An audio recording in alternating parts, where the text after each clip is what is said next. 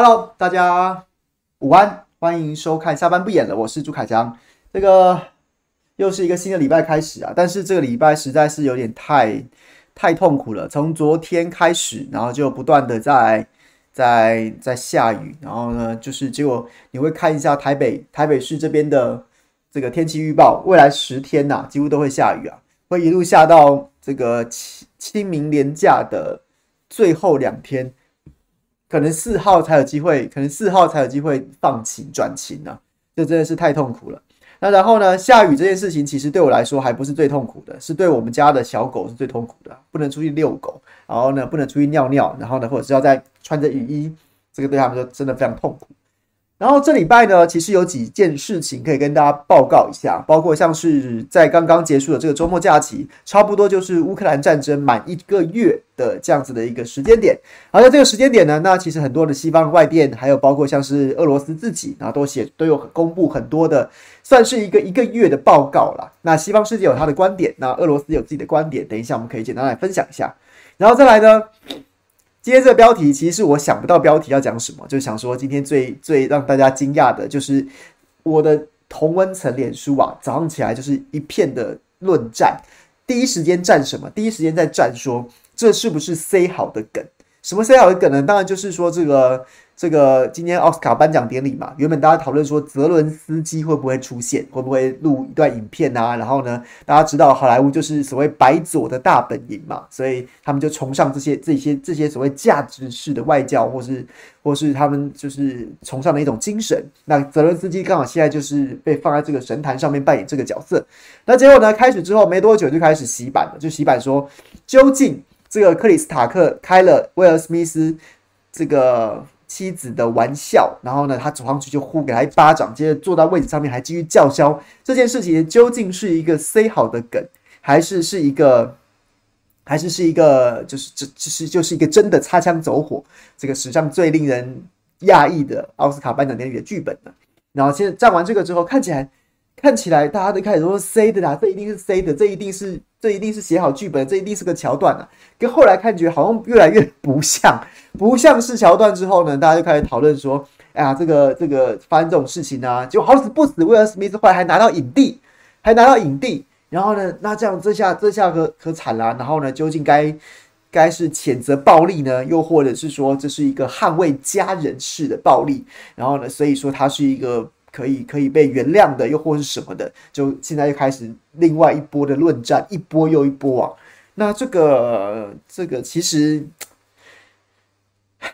等一下我们来谈，看看你大大家也可以告诉我你的看法。然后再来呢，结束的这个周末还有很多的议题啊。我刚刚看到聊天室新磊在讲说，我是没有看礼拜五秀玲姐在这个这个这个评评里是怎么讲的，但是你刚刚提的问题，就说这个。强哥罗志强议员，他可能原本说这个本周议会开议之后，他就要上个上礼拜开议了，那这个礼拜可能就要请辞，正式投入这个桃园市长的选举。那这怎么没有发生呢？这件事情，那这件事情等一下也可以来跟大家来跟大家聊一下。那最后就有提到，还有提到什么呢？还有一些小的政治议题啦，包括像是包括像是我的好朋友钟佩君。我明天早上要在《谁来早餐》的节目当中去访问钟佩君，跟他两个人边吃边聊。那他今天当然是就是写出了一段大家都放在心里，但没人直接这么了当的说出来的的一个一个政治上面可能的发展，就是新北市长侯友谊。新北市长侯友谊至今至今都还没有宣布参选连任啊！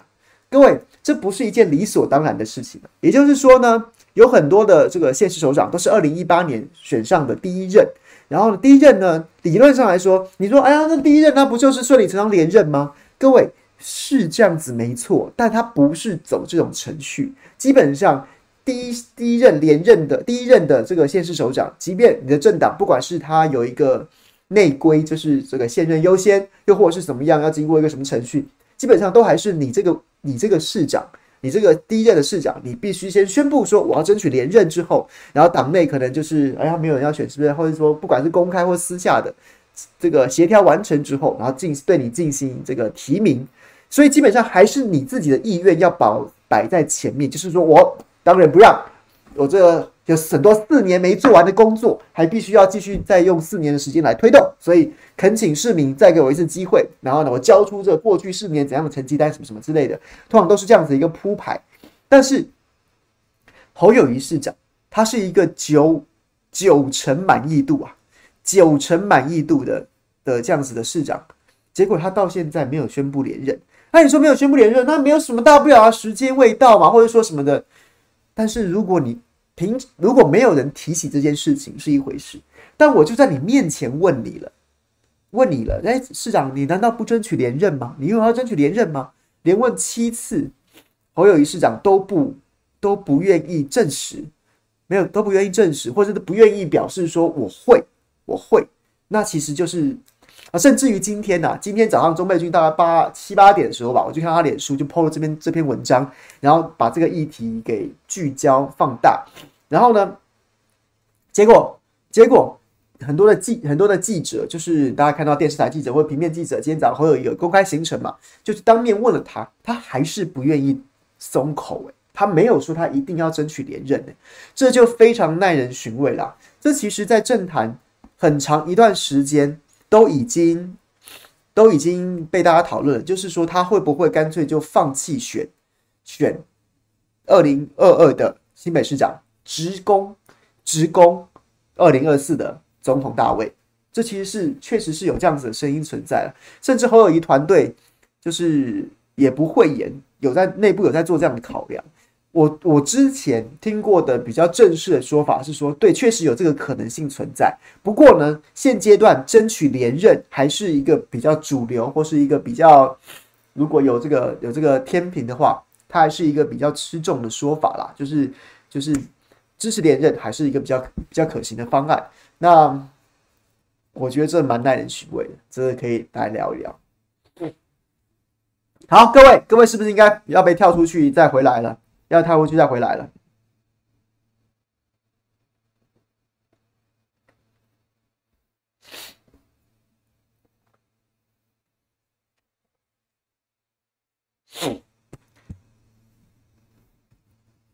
好，来吧，先来讲讲，简单讲讲，简单讲讲乌克兰战争好了。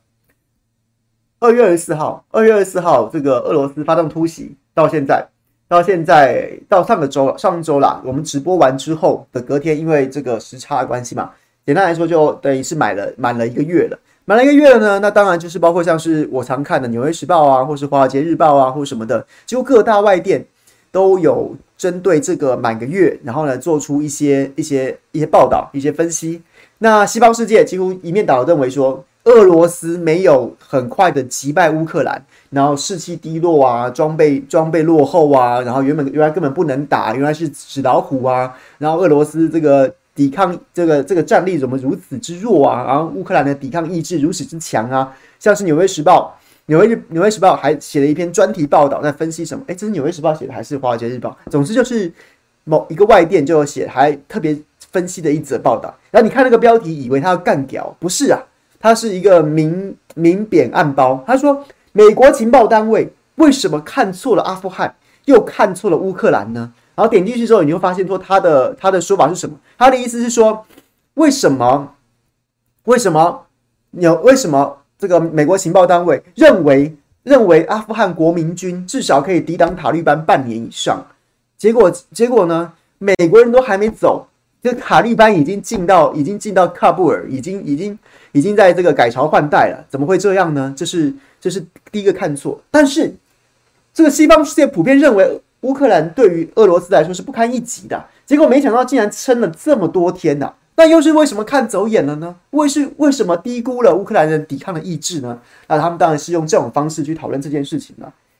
那俄罗斯。俄罗斯这边呢，则是用另外一种方式，他们是用国防部什么总参谋长啊，然后出来啊，然后还有还有各还有包括从到克里姆林宫再到军方，然后呢都分别有做一个这样总结的概念。那军方这边的说法当然是说，基本上我们这个阶段的特别军事行动已经完成了，怎么完成了？像是乌克兰基本上空军是已经瓦解啊，空军已经没有作战能力了，海军基本上已经完全瓦解了。百分之七十的燃料啊，还有这个资材啊、装备的这个储存的设施都被我们打击了，所以基本上顿巴斯地区，顿内茨克跟卢甘斯克，然后还有这个呃赫尔松、赫尔松跟克里米亚这几个地方，基本上我们都已经开始推动战地政务啊。什么叫战地政务？基本上他的意思就是说，它已经不是一不不是一个军事占领区的概念，就是我们之前讲到说，还包括像是什么用巡逻的方式啊，用机动兵力的方式取代战钢，它就是刚刚这个可能乌克兰部队不管是民兵或是说这个正规军撤出了之后，俄罗斯人进来了，然后那个进来呢，他可能就是就是还算是一个交战的区域，然后彼此之间还会有一些争夺。那现在这些区域。俄罗斯的宣称是说，他们都已经开始在推动战地政务啊，也就是说，它不是交战区了，它已经不，我们没有没有没有在这边打仗了，这边已经被我们给给给这个，你要说占领也好，你要说这个攻下也好，总之呢，从这些地区找到一些亲俄的，或是呢，或是呢，就是愿意跟俄罗斯占领军合作，然后呢，不喜欢现在的乌克兰政府，尤其他们站出来了，他们。愿意在这个地方重新担任一些行政长官的工作啊，然后呢，施行政务啊，包括了，包括了，其实很多外电，俄罗斯这边的外电都有介绍到说，在这些这个被俄罗斯占领的地方，怎么收买人心呢？包括了提供便宜的天然气啊。原本原本乌克兰如果跟俄罗斯关系搞不好的话，那天然气的大宗是来自俄罗斯，所以乌克兰没有办法享受到说像俄罗斯这个相对比较低廉的价格，所以占领区的民众呢，就是。俄军有承诺，他们除了最基本的，像是面包，然后呢，这些食物之类的，再来就是天然气便宜，然后再来，大家知道乌克兰不是用欧元吗？这其实是一个尝试啦，但很多很可能很多朋友没有注意到，因为他没有加入欧盟嘛，那他用的是一个乌克兰自己的货币，那这个货币呢，跟台湾的币值好像是不是一比零点三呢，还是之类的？我我我，对不起，我这个可以去查一下。然后在战地政务的这些占领区呢，也已经开始施行，直接让民众用卢布来取代交易，你不用再用乌克兰的货币了，你就用卢布。然后听说，据说啦，至少俄罗斯这边，或是我们在对岸论坛可以看到一些相关的报道，甚至还有当地人的一些现身说法，诶，似乎似乎这个还颇受欢迎的，所以见仁见智吧。这个至少这场战争看起来。你不管怎么样去说，哎呀，这个俄罗斯打得不漂亮啊，什么的啊，乌克兰多英勇啊。重点是，你就已经你的东边被挖掉两大块啊，你南边被挖掉一整块啊。那你说你这个仗是打得多漂亮？打到你的领土割地，虽然没有明，虽然没有人要当乌克兰李鸿章签下那个割地赔款的条约，但是你的肉就活生生的被人家挖掉了。那你说你打得多棒呢？那我也是不知道该怎么说。一开始我就跟大家讲。你去讨论那个战的战，就是谁战得好，谁打得差，这些其实都不是很有意义的说法，因为没有意义啊。你在那边讲说啊，俄罗斯应啊，这个这个怎么样怎么样怎么样？问题是，唯一可以评价俄罗斯这场战争打得好或不好的，就只有就只有一个标准，就是他自己的作战计划。我今天我的作战计划就是就是用这样的方式，我实质的打到你在你继续在基辅里面。像泽伦斯基在基辅里面每天召开国际记者会，对很多世界上不同的国家国会演说，你随便去讲，你尽管讲，你就继续讲，我就让你剩下演说的功能，我就让你剩下开会的功能都无所谓，你继续讲。结果呢，在你的东边，在你的南边，你就每天一寸一寸的在丢失你的领土。那请问一下各位。从你的角度来说，或是你不要把感情投射在这其中，不要把它觉得是世界杯足球赛的两造两队，不要不要有那些先入为主的观念。你觉得你把名字都遮起来好了，一个一国一个国家的在战场上面节节失利，然后总统却在这个键盘上面，或者在这个社群媒体上面，或者在声量上面赢了，可是，在战场上节节失利。另外一个被骂的跟狗一样邪恶。该下地狱，然后呢，整个直就是这个世界上的祸害。但是他在战场上逐渐攻城略地。那你觉得哪谁打赢了这场战争？其实是政治，我我觉得搞不好普丁根本也觉得这件事情不重要。Who care？你继续去，你继续去炒你的声量好了。你在那你在网络上面一万个赞也比不上一颗子弹呐、啊，是是这样子没错啊。我都觉得，我都觉得不晓得台湾这段时间很长一段时间，比如说。昨天在 P 昨前两天在 PTT 上面有一篇非常热门的文章，有一篇非常热门的文章，就是所谓的 PTT 创世神杜奕景先生啊，杜奕景，他就是当年就架了 PTT 这个网站啊。那事后当然 PTT 经过很多的发展严格，跟他也没有什么太大关系，他就是最早架这个网站的人啊。然后近年来在干什么？近年来就是专门就是成立了一家 AI 公司啊，搞什么虚拟实境，大吃民进党政府的标案呐、大吃民进党政府的标案呐、然后他怎么说呢？他、啊、又来了，他说啊，在网络上有某一天有这个，反正就是有有一个 P D 的网友在脸脸书上，呃，在 P D 上面发了一篇文章，就在讲说乌克兰这样算赢了吗？乌克兰乌克兰怎么样怎么样？就是在有点就是。跟现在主流的这个风向不一样，他就觉得乌克兰在搞什么鬼？那俄罗斯好像打赢这场战争。接着呢，这篇文章就被中评社、中评社给转载了。中评社转载之后呢，开始在台湾有一些一些名嘴在评论这篇文章，而其中就包括了像是被现在被很多的这个小啊不是小小粉绿，或者说这个塔绿班。攻击就是很一天到晚在唱红的我们的好朋友赖岳谦老师。接着呢，大陆很多的论坛短影音就出现，就讲这个，然后就他就照杜奕瑾的说法，这就是一个认知作战的生产链啊，这是个认知作战的生产链啊。这件事情真的很莫名其妙，在我们看来，在我们看来，这有什么吗？我照理来说，认知作战的生产链不是照理来说应该就是你明明白白抓到了谁谁有什么金流啊？然后或者说谁谁就是刻意散播了什么假消息吗？或是这个消息明确的它是来自于什么什么地方？你好歹要抓一点讯息流，你好歹要抓点阴金流嘛。现在没有，现在呢，一个网友在网络上面讲了你们不想听的话，你听了不中意不中耳的话，你想说，哎，不是啊。照理来说，我也是啊，我可能也是一个照他的算算法，我也是。如果像朱凯翔每天在直播当中跟你们讲这些，然后有媒体写了之后，然后呢，如果对岸的网网友引用了我们之后，然后呢，我们声量变得很大之后，按照杜奕瑾用用他的那个什么数据的算法，我就是认知作战的在地协作者，我甚至是认知作战的发起人啊！我在发起什么样的认知作战？就说乌克兰这场仗在打得很瞎。泽伦斯基祸国殃民，害死乌克兰什么什么，这有可就有可能啊，非常莫名其妙啊，非常莫名其妙。这场仗走到现在，我觉得从台湾人的角度来说，你应该看懂的是什么？看懂就是我们刚刚讲的，在不管是在其实从其实从香港反送中的局势当中，你就已经可以看出来什么呢？就在台湾。我们这些阵，我某某一些阵营，比如说你要讲塔利班也好，或者是说也很难泛指。总之呢，就是可能就是民进党长期在操作的，或是相对来说是就是塔利班的。好了，我们就泛兼专门讲讲塔利班，不要让很多无辜的，就是投给绿营的朋友，其实也没有什么。我们常在讲，有时候也是国民党自己不争气，不能怪人家投给民进党。好，就讲说这些塔绿班、这些网军、这些一四五零，好，特别指这样的人，这样子的人。他们过去很长一段时间都习惯于在键盘上面作战，然后呢，键盘上面作战，把国民党打到跪地不求饶也由不得你，打到在地上这个翻不了身，打到就是民进党就是你知道风生水起，呼风唤雨啊，所以呢，就导致什么事情？导致导致他们就觉得这就是一切啊，这就是一切啊，所以呢，在香港。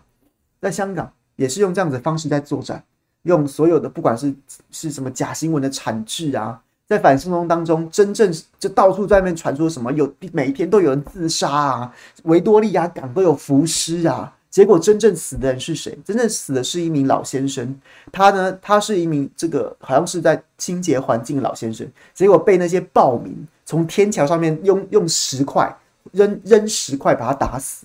还有人对着不支持反送中运动的这样子的人，在天桥上面对他放火，这些都是有有影片，这些都是真实发生的事情，真实发生的事情。然后呢，在认知作战的的这些这些主旋律当中不被报道，你在讲，你在讲，你你就是五毛什么的，你不准讲这些事情，不可以讲。然后你要讲什么？你要讲那个眼睛被打瞎的，你要讲说据称眼睛被打瞎的，根本不知道是谁。到现在也没找出那个人到底是谁。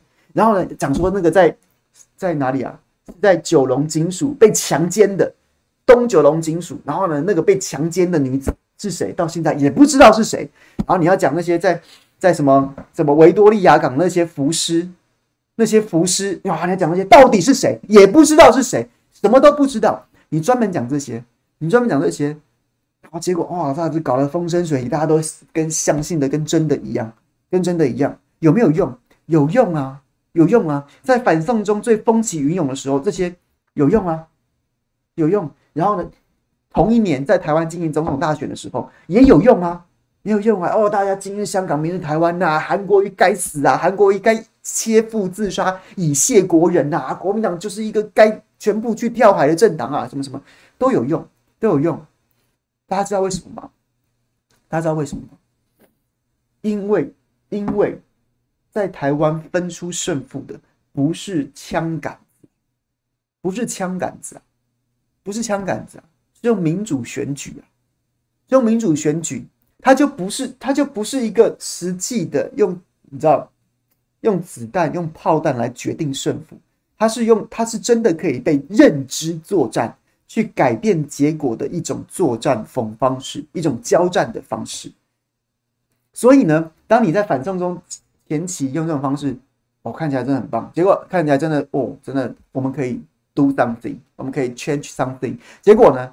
当中共、中国政府直接用实际的权力，实际的权力不是军队，但至少是至少是强制力、强制力嘛。透过警察或者透过社会社会上面的一些力量，它是实际的强制力量的时候，你的认知作战根本没有屁用。香港不就告诉我们这件事情了吗？你是你你在认知作战的，你被认知作战了，你被那些东西觉得，我靠，这怎样怎样怎样，感觉起来，感觉你就是你会觉得自己变成一个什么样的人，然后你你你必须要做些什么事情，但是在真正的力量面前，认知作战都是没用的。而在台湾，是因为没有那个强制力，他最后决定胜负的不是靠子弹的准度跟炮弹的威力的时候，他才有办法产生威力，所以。光是香港跟台湾比较起来，认知作战就已经证明没有屁用了。同样的，你再把这个认知作战拿到乌克兰去，拿到乌克兰去，这一套有什么用？有什么用？你的基辅战鬼有什么用？最最最新的不是一个 CNN 采访一个所谓米格二十九的这个空军飞行员吗？还讲那些五四三的。基本上我根本不太相信那个米格二十九的飞行员还能够飞上天空。你没有地面的雷达引导，你没有一个安全的机场起降，你没有一个没有一个还可以持续供应无余的油料、弹药跟零件。你告诉我说，你这个飞行员还能够飞上天空作战？现在这个年代。可不是一次大战或二次大战那种可以可以用很阳春的方式维修一架飞机，因为它反正也飞不远、飞不高。不是那个年代，现在都是喷射机，打的是直管通勤，打的是电子航电。然后你告诉我说，他可以，他可以，他大概就只剩，如果他是真的飞行员，不是个演员的话，他大概也只剩下接受接受 CNN 专访、做心战喊话这样的功能了。所以。认知作战，我觉得在乌克兰这场战争当中，过去之后，真正有有一点见识的台湾人应该要清醒啊！应该要清醒，就是就是什么？就是我们面对的下一场战争根本没有认知作战存在的任何空间呢、你没有用啊！你怎么会起？哎、你怎么会觉得你在键盘上面的哦？我有好多赞！你看蔡英文发一篇脸书，哦，王定宇发一篇脸书，或是谁谁谁，或是王蔡那个。那个叫什么？连胜文说：“因为我父母年纪大了，所以我不会，我不会就是拼死一战。然后，当然我们就是，但连胜文当然他前后文的意思也不是，也不是这个意思。好，但不管怎么样，就算就算他是这个意思，我是我我不知道有什么错，有什么错啊？有什么错？我我我爱我在台湾生，在台湾长，在台湾这个学习、服役、纳税、工作。”我我根据中华民国的宪法，我已经当过一年一年，我当一年七个月的兵了。我已经当过一年七个月的兵。我在当兵的时候，就是保卫台湾啊，做我尽了我军军人的义务啊。然后我在退伍的之后，我就尽我平民的义务啊。当战争发生的时候，我的义务是什么？就是保护自己，保护家人，然后赶快逃命啊！为什么为什么要把这个责任，然后强加在平民身上？然后平民说我要以保护家人优先，你还要对他口诛笔伐，还要用啊，我把他虚报，我们大家干爆他。第一个，这件事情，这件事情非常的法西斯啊，非常法西斯啊。第二件事情，第二件事情，你干爆他又怎么样？你干爆一个，你干爆一个一个连胜文，你能够阻止解放军吗？靠你的键盘按赞或按虚吗？所以政治作战就是这样啊！真正的战争打起来，大家应该要看到的是那个局限性跟多幼稚跟无聊。他到最后就只是哄哄自己的人民而已，哄哄哄自己的人民，哄哄自己的支持者，然后对对，只就是只有整肃异己的功能而已。他根本不可能改变任何事情。至少在真正的铁跟血，铁钢铁的铁，血鲜血的血，在铁跟血之前，认知作战就是他妈个屁呀，就是个屁呀！历史从来不会因为认知作战而改变，只有因为铁跟血而改变，就是这样，就是这样。下一台湾面对的下一场战争，应该就是解放军如果要攻打台湾的话，你以为你以为？他花了七八十年准备，七八十年准备，会是个什么样的光景？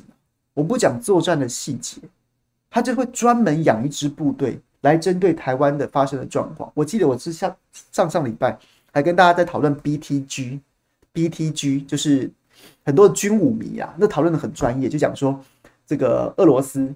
近十年来的这个所谓的这个军事改革，在讲说要把它改组成营级战斗群，在这场战争当中，是不是出现了一些一些局限跟失误？那当然战略跟战术不符合嘛。上次跟大家分享了一些我在论坛上面看到的浅见，就是说他在战略上面是要讲说，因为现在的现在的火力啊，现在人类人类武器的火力，一个人可以当十个人用，所以他不用搞一个大部队，然后呢，机动力可以全机械化，也没有所谓的这个用脚走路的步兵啊，大家都搭搭装甲车啦，所以它机动力跟火力都可以非常快，极大化。可是你去打城镇战，而你又不敢把那个城市夷平，你想要收买人心，那结果，所以你当初组建营级战斗群的目标，就在这场战争当中完全完全矛盾，所以你就没办法发挥。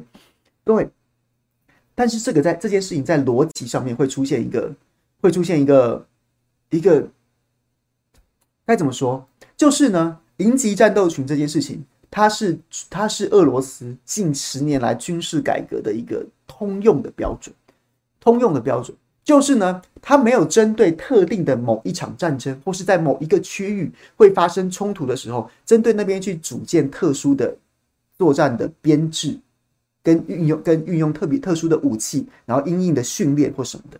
它是一个以后都不成立这种军团啊，或是说大型的师级单位、旅级单位都用台都用营级战斗群，它是一个通用的规制啊。所以呢，它也许不适合在乌克兰，然后它不适合乌克兰这种打法，但是它也许如果乌克罗斯跟北约打仗的话，它这个营级战斗群快速的开进波兰，然后不对不用对波兰人留守，不用对波罗的海三小国留守，我就是见。见神杀神，遇佛杀佛的战法的话，也许这个营级战斗群它就可以普遍的把它的战力发扬到某种程度之上。所以它并不是说改革失败，而是针对乌克兰，然后针对乌克兰的战略、政治上面引导战略，然后引导战术作为上面，它并不是很适合。可是我要讲的讲的是什么？就是各你各位怎么会天真的觉得说，哎呀，你看，你看这个。这个哎，大陆那边叫什么？台湾这边那个这个编混成旅是不是？台湾这边叫混成旅嘛？大陆那边叫什么？他说：“哎，这个也跟 BTG 是一样的。哎呀，你看打成这样，BTG 好烂啊！这个解放军攻台一定不会成啊，一定不会成。”然后讲这些。可是各位，我一直都觉得这存在一个非常非常天真啊，非常天真跟烂漫的逻辑的盲点啊，因为因为我们刚刚讲的是普遍的。普遍的这样子的这个这个营级战斗群的重新组建、重新改革你的部队，然后它是一个通用的标准、通用的这个编制，然后在这场特殊的战争当中，它没有发没有发挥它的威力。可是如果一旦解放军攻台，他难道不会？他难道不会针对台湾的特殊的战力、地形，还有先天的限制跟可能、可能、可能、可能会面对的状况，重新编制特殊的攻台部队吗？他早就把你摸透了，他早就把你摸透了，你就是什么？你就是一个，你就是一个这个这个狭长的，没有办法做大部队运动的。然后呢，可是你的交通四通八达的，然后你可能这个没有办法做，就是没有什么纵深的，然后部队难以展开的，然后可能也没有适合登陆的地方，可能要激将的。人家早就把你摸熟了，他难道不会针对台湾的地形跟台湾的所有的一切现况？去组建一个特殊的攻台兵团，然后你还在讲那些啊？你看，也看俄罗斯打人家，你就知道了。哎呀，这什么什么的，这就是逻辑上的矛盾。你根本就把错误的事情放在一起类比，那那那怎么办呢？那就是一种认知作战、自我麻痹啊！但是在真正的、真正的战争面前，真正的铁与血面前，这些不就是一群一群跳梁小丑？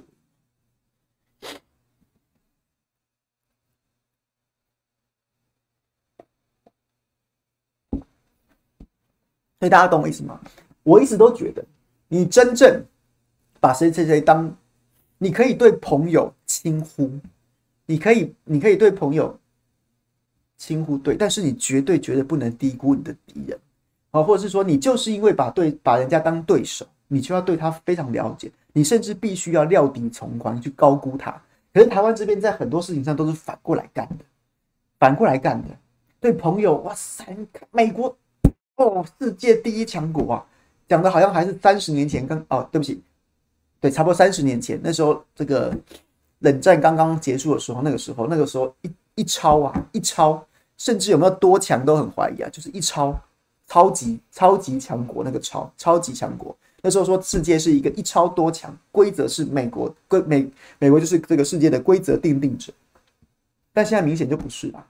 那、你可是你还回来那个年代，你觉得美国是我们的盟友，所以要把它讲的不不得了。美国一出，像克林顿当年两个航母战斗群在台湾海峡一南一北，这个飞弹危机就烟消云散。还回来那个年代，这件事情是真的危险。那乌克兰战争打完一个打了一个月了，你可以客观的去看那个战争的局势，但是我我觉得你要让他们战相加战虾加油就很无聊。反过来看看我。我们到我们从阿富汗局势能够看出什么？我们能从反送中局势看到看到什么？我们从乌克兰战争能够看到什么？这就是这样啊。好，讲到我看到朋友在讨论十八岁公民投票权，我今天也被邀稿要谈一下十八岁公民投票权。我觉得十八岁公民投票权这件事情有好几个面向可以谈。第一个面向是对民进党来说赞不赞成？当然赞成啊。现在大多数的年轻人都支持民进党，都支持台湾价值、台湾意识，都支持台独，这是事实啊！不管你爽不爽，不管你开不开心，它就是事实啊！所以呢，即便台湾现在少子化，每年还是有这个十，大概还是有，如果是这两年的话，应该这两年开放的话，大概每年都还是有十八万、十八万左右的新生儿，它就是每每一次。下修到十八岁，那立刻就多了差不多三十几万票，然后大部分支持我的。那当然，我是民进党，我当然很欢迎的。我我我很我很希望这件事情赶快发生，所以我积极推动这件事，一点都不意外。那从民进国民党的角度来说，现在你去你你去跟着十八岁公民权的下修，当然会加速把你自己送进坟墓。可是你有什么老你有什么理由反对？你有什么理由反对说？在十八岁上，连刑法都必须负完全责任的的的青年，他没有资格为自己投下一票。你有什么资格反对？你也不该反对啊！为什么？因为这件事情真正的本质，这件事情真正的本质，不是十八岁，不是十八岁投票对谁有利，而是为什么你这么被年轻人讨厌？会理解我的意思吗？对民进党来说。我心知肚明，大多数的年轻人都支持我，所以把公民权下修，等于我立刻在投票的这个投票的这个大水库里面，就是有这么多票啊，几岁几岁几岁几岁，一立立马往下延伸两岁，我的水库里面对我有利的票当然就会更多，当然就会更多，源源不绝，然后更多，这对我来说，我当然支持，我举双手双脚赞成啊！民进党的动机非常简单啊，但是对国民党来说，你有你你你在道理上面你也站不住脚，你要反什么呢？你要反什么呢？台湾的刑法，十八岁之后杀人都要负完全的责任，为什么要阻止这些年轻人为自己投一票？你没有站不住脚啊！站不住，那你怎么办呢？你真正该做的。不是去，不是去螳臂挡车，不是去惹惹人嫌的阻挡十八岁投票，而是去检讨为什么年轻人如此之讨厌你，想办法重新获得年轻人的青睐啊！你为什么呢？你为什么做不到？无法呢？这才是，如果你真的对这件事情的，你有意识到这件事情的危机，你有试图要去解决这个危机，那你该做的不要搞错方向，大概是这样。不过现实来说，现实来说，这个威廉讲说，讲的好像十八岁以上很支持国民党一样。对，你这件事情很悲哀啊！对，连十八岁以上也不支持，那没办法，那就是另外一个故事。我也骂很多人，我也不，我也不客气。有有好的题材，我会继续骂。好，但是现实来说，其实基本上这个议题在台湾并没有很被重视。你看到所有大大数据啊，或者说一些一些声量的报告，没有人特别在意这件事情，没有人在意这件事情啊，真的没人没人在意啊。年底说怎么投票啊？大家为这个回去投票什么什么，也没有人在意，因为他他也存在一个逻辑上面的矛盾啊。因为你年底可以投票的人，他基本上就是已经取得公民权了，所以呢，他的下一下一辈，他的弟弟妹妹们有没有公民权这件事情，对一般人来说，他没有什么动机啊，没有什么动机啊。我妹妹，我弟弟妹妹，他今天今年十七岁，他下一场选举能不能投票？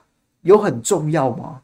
反正他他要么十八岁，要么二十岁，他都会取得，他都会取得一个一投票权啊，没有什么急迫性跟必然跟非非投不可啊，所以我也觉得说要拿这个来催票什么的或什么的，或者是只着眼到年前今年年底这样的选举也蛮无聊的啊。什么哎呀，这个年轻人可以投票这件事情可能会因此拉高什么什么投票率，我我我看不出这有什么逻辑的关系。说实在，说实在的，对。那我是赞成的，我是赞成，我是赞成，因为我觉得就是就是就一致嘛，十八岁成年了，那你该有的权利跟义务，你都应该都应该要肩负啊，肩负啊。所以同时间，我前阵子不是有跟大家在脸书上面分享，我们定了一个法，二十岁以上才能决才能才能才能抽烟呐，这就很二百五啊，非常二百五啊。你十八岁，你杀人要负全责，你可以投票。但是你不能抽烟。当然，很多反烟团体就觉得说，这个年限最好定到全这个全年龄都不能抽烟，台湾从此禁烟。其实我反我赞成哎，我这辈子干过干过，就是你知道那种坏习惯，很多有的就是有的尝试过什么，或者我很爱喝酒，这个我都不不不会耶。我还真的没抽过烟，而且我很讨厌烟味。你说台湾这个岛从此禁绝禁绝烟品，哎，我支持啊。可是你你。你中间出现这个落差，十八岁就是成人，但是十八，但是成人不能决定自己要不要吸烟，我就觉得你定这个法实在是有点太二百五，对，大概这样的概念。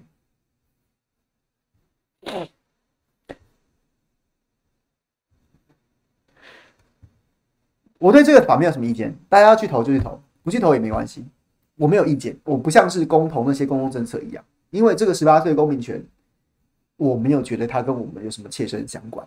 我们的我们的生活会有怎么样切身相关吗？我不反对，我甚至赞成，但是我我没有要在这件事情上面鼓吹大家投或不投，我没有意见，我没有意见。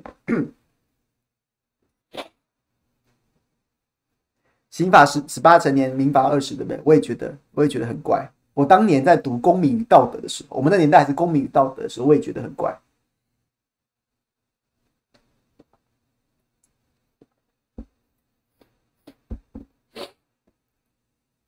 配理理论上来说是应该要啊，十八岁投票，十八岁当兵，十八岁缴税啊。理论上来说是应该要啊。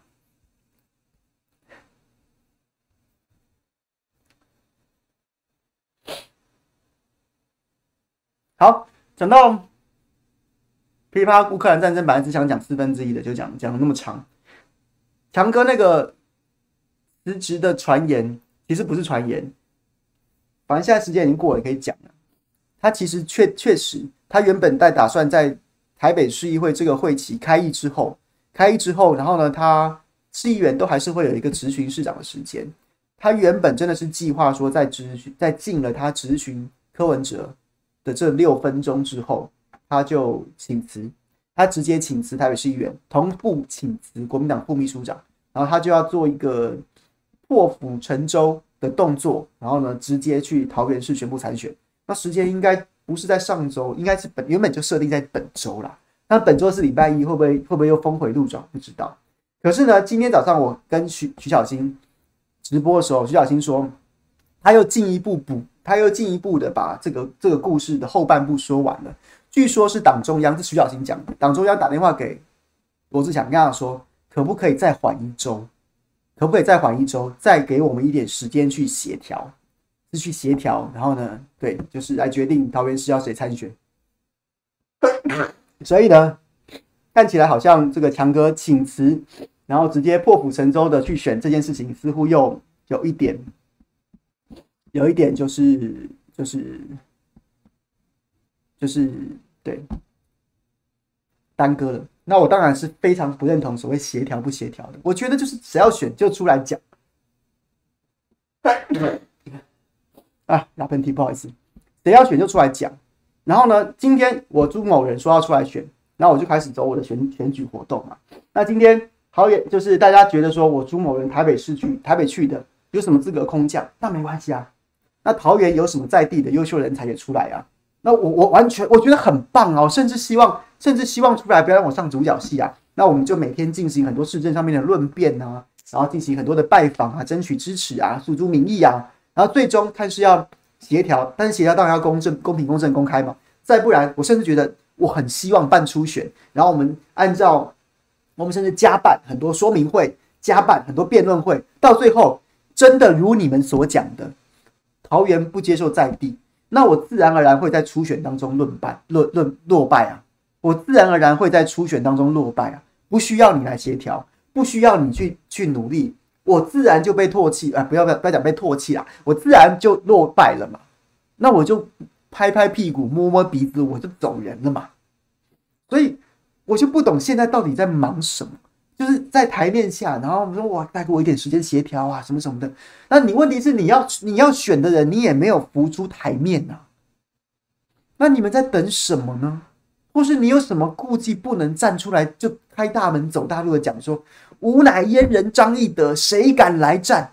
你就像你就把桃园想成是一像小小想成是长坂坡上那个那那一条桥嘛？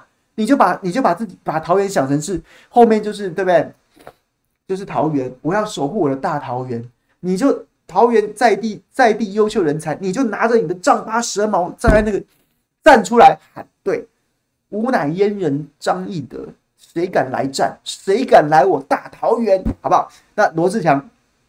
不是个咖，他要么肝胆俱裂啊，就走人；要么他就被你丈八蛇矛给戳死在当阳长坂坡啊，他就他就他就他就死了，他就没戏了。那结果现在是什么？现在是你那一片，对不对？你连你也我好像我也没看到阉人张翼德站在站在桥头。但是呢，他背后，但是那个树林里面看起来是有一些烟尘，对吧？当当年那个《三国演义》的故事不是吗？张翼德站在那边，然后后面找了很多马在后面拉着那个树枝，然后在树林里面制造很多烟尘，想让曹军觉得里面还有很多伏兵。现在看起来是没有人站在前面，但是看起来有这么一点点烟尘啊，就是哦，你要一些喧嚣，你讲你讲一套，他讲一套，什么什么。那罗志祥假设他是个曹军。你问题没人挡在这边啊，那我就走过去啊。你说，哎，不要不要不要不要，我们这边有伏兵。那啊，那我是罗志强，我就走进去看有还是没有啊？那有真有伏兵，你就把我戳死好了。那那没没有，我我就不相信，或是说我就我就不怕嘛。那我当然就只好走进去了。所以这就是我上礼拜跟大家讲的，确实是这样。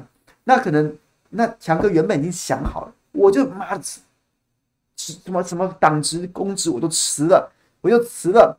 然后呢，我跟市民朋友做个交代，做跟二零一八投我的市民朋友讲个讲一声，想办法做一个交代之后，我就杀进那片林子里面，就是走进桃园市，我就宣布参选。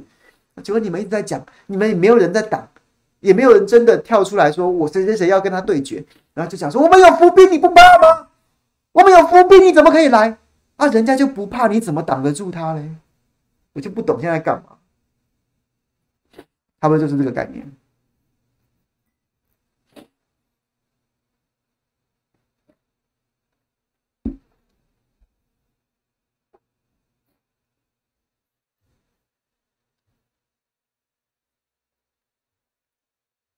是啊，空降不空降，真的不是那么重要，真的不是那么重要。哎，桃园这几天不是有很多人找出数据？我看到游淑慧有，我看到这个龙介的侄子谢克阳，他也去找了数据，内政部的数据，这几些这些年来，桃园市迁出的人口跟迁入的人口，迁出大概迁出了七十几万人啊，桃园市，然后迁入大概八十几万人，所以人人口还有微幅的上扬。一个一个两百万人口的城市，迁入迁出。分别是七十跟八十万，代表说它里面大部分的人口结构都改变了。所以你要说，你要说，啊，这一定要在地的，怎么样叫在地呢？近二十年来，近二十年来迁入桃园市的，算不算你口中的在地呢？算不算？那你说不算吗？这八十万人在近二十年来迁入桃园市的，他都不算吗？他不算你在地的吗？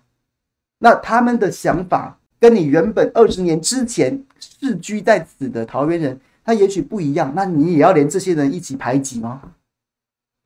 所以这些这些这个什么在地的说法就说不过去。你敢说？你敢？就是我哇，其实我不想再讲难听的话，这基本上就是一个脑脑洞大开，然后呢，就是在就是在滚滚在地上打滚，这不是肯德基，这不是肯德基那样水准的一种论述啊，就算了，就算了。我们大家就看，我说真的，罗志祥可以滚啊，可以输啊，你给他一个机会，套句坚哥讲的，就给他一个机会，输，好不好？就这样子，这么简单呢、啊？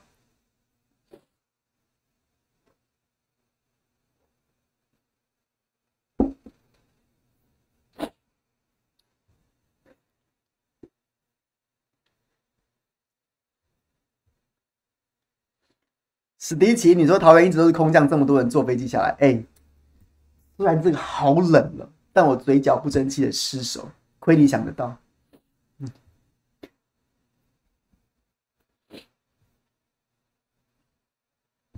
讲完了，有没有朋友聊天的？来，我们简单聊个五分钟吧。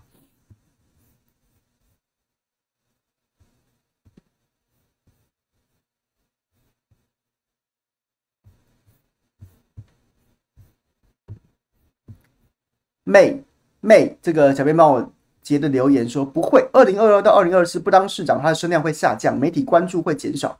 如何维持能政治能量到二零二四？这确实是一个很严重的考量，没有错。但是其实大家不要忘记，二零二四是一月份就要选总统，那所以等于是二零二二年的十二月二十五号，假设假设任何一位连任的县市首长他不不连任了，他都会在二零二二年的十二月二十五号卸任。然后那个时候距离距离二零二三只剩下六天，然后二零二三呢会有大半年的时间，几乎是几乎是在他不不连任的那一天起，每天都会讨论国民党的初选，或者说他要跟谁搭配或什么什么的，然后熙熙攘攘、吵吵闹闹到三四月，可能底定之后就开始跑总统大选。所以他你要讲的是说他没有为二零二三年这一年怎么办？但其实不要忘记，二零二二他卸任的时候是在年尾。距离那距离年底只剩下六天，在二零二四，它是在年头选举，所以真正只有二零二三这个空窗期。那这个空窗期当中有有总统大选的行程，大概长达在台湾这边不是什么多大的地方，但你要跑个五六个月，那是没话说的。那你在前面还有一些初选，然后还有一些搭配，还有很多的这些议题，还有一些铺排，还有一些试水温。所以基本上，你说他不连任的话，二零二三年这个时间怎么办？那其实反过来讲。他如果要连任的话，他二零二他如果要连任，先连任再选总统的话，二零二三其实时间是不够的，是不够的。然后他跟韩国瑜状况会有一些落差。为什么这件事情变得可以讨论，而不是大多数人一听到就直接说韩国瑜摆在眼前，你还不够吗？是因为侯友宜的状况真的在很多人感知上面是觉得啊，七年的副市长，四年的市长，他在这边待了十一年了。好像也没有什么绕不绕跑的问题吧？对，所以很多人的感受是不一样。然后实际你把时间算一算，不是什么二零二二到二零二四有整整两年时间，其实只有一年多一点点。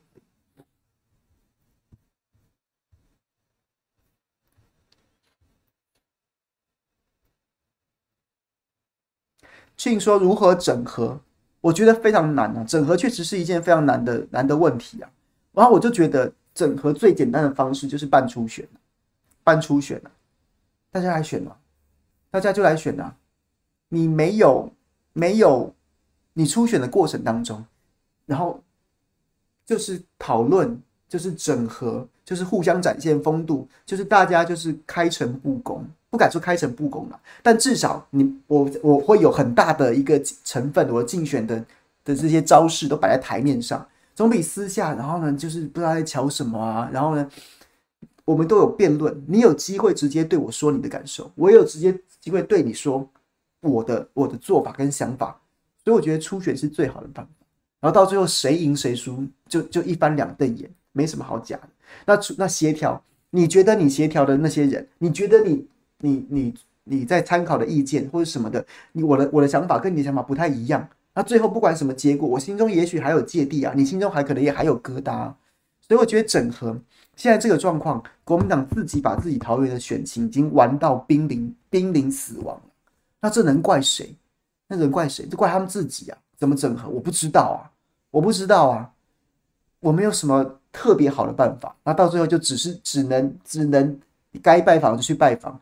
该该请走就去请走，该三顾茅庐就去三顾茅庐啊，该怎么样就怎么怎怎么做，有简单的方法，但是你没有这么做，然后局面变到现在这样子的时候，我也不是神仙啊，我也没有什么好的办法，就是这样子。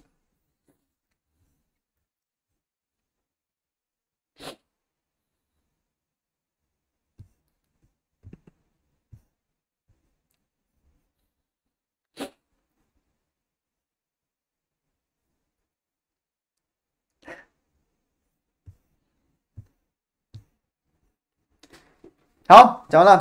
有朋友说，今天早上我在不演的新闻台开了一个节目，叫《谁来早餐》。对，其实确实是，确实是这个说来这其实内容内内内内幕八卦，其实也没什么八卦。就是秀玲姐觉得说，你为什么我每天都要主持圣后的 online？你为什么不主持？你你为什么不不也主持一个节目啊？对，然后我就然后后来想想去，好，那不然我就来主持这个一个直播节目。就觉得秀玲姐现在在主持圣后的 online 的时候，大部分都偏重在。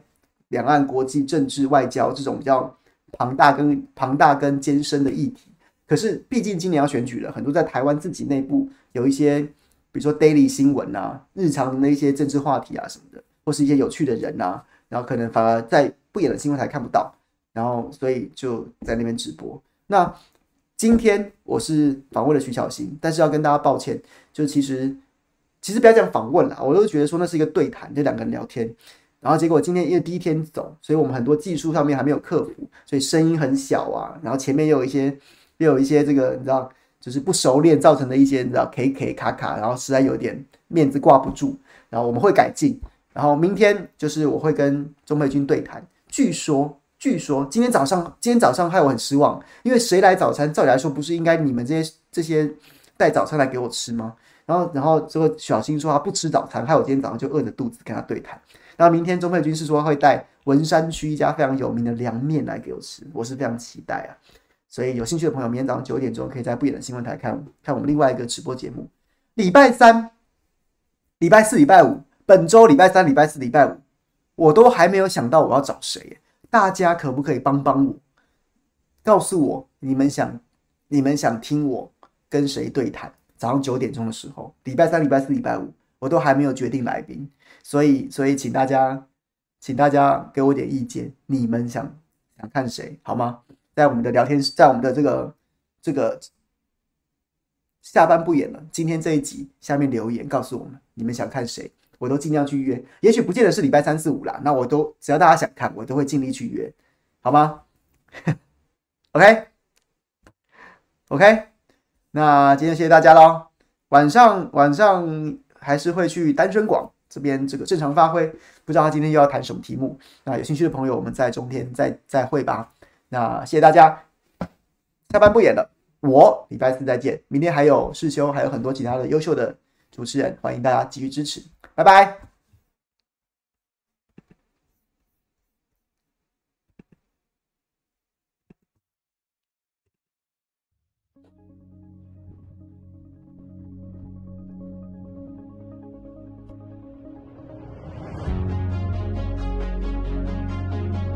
小跑什么朋友，谢谢喽，谢谢喽，拜拜。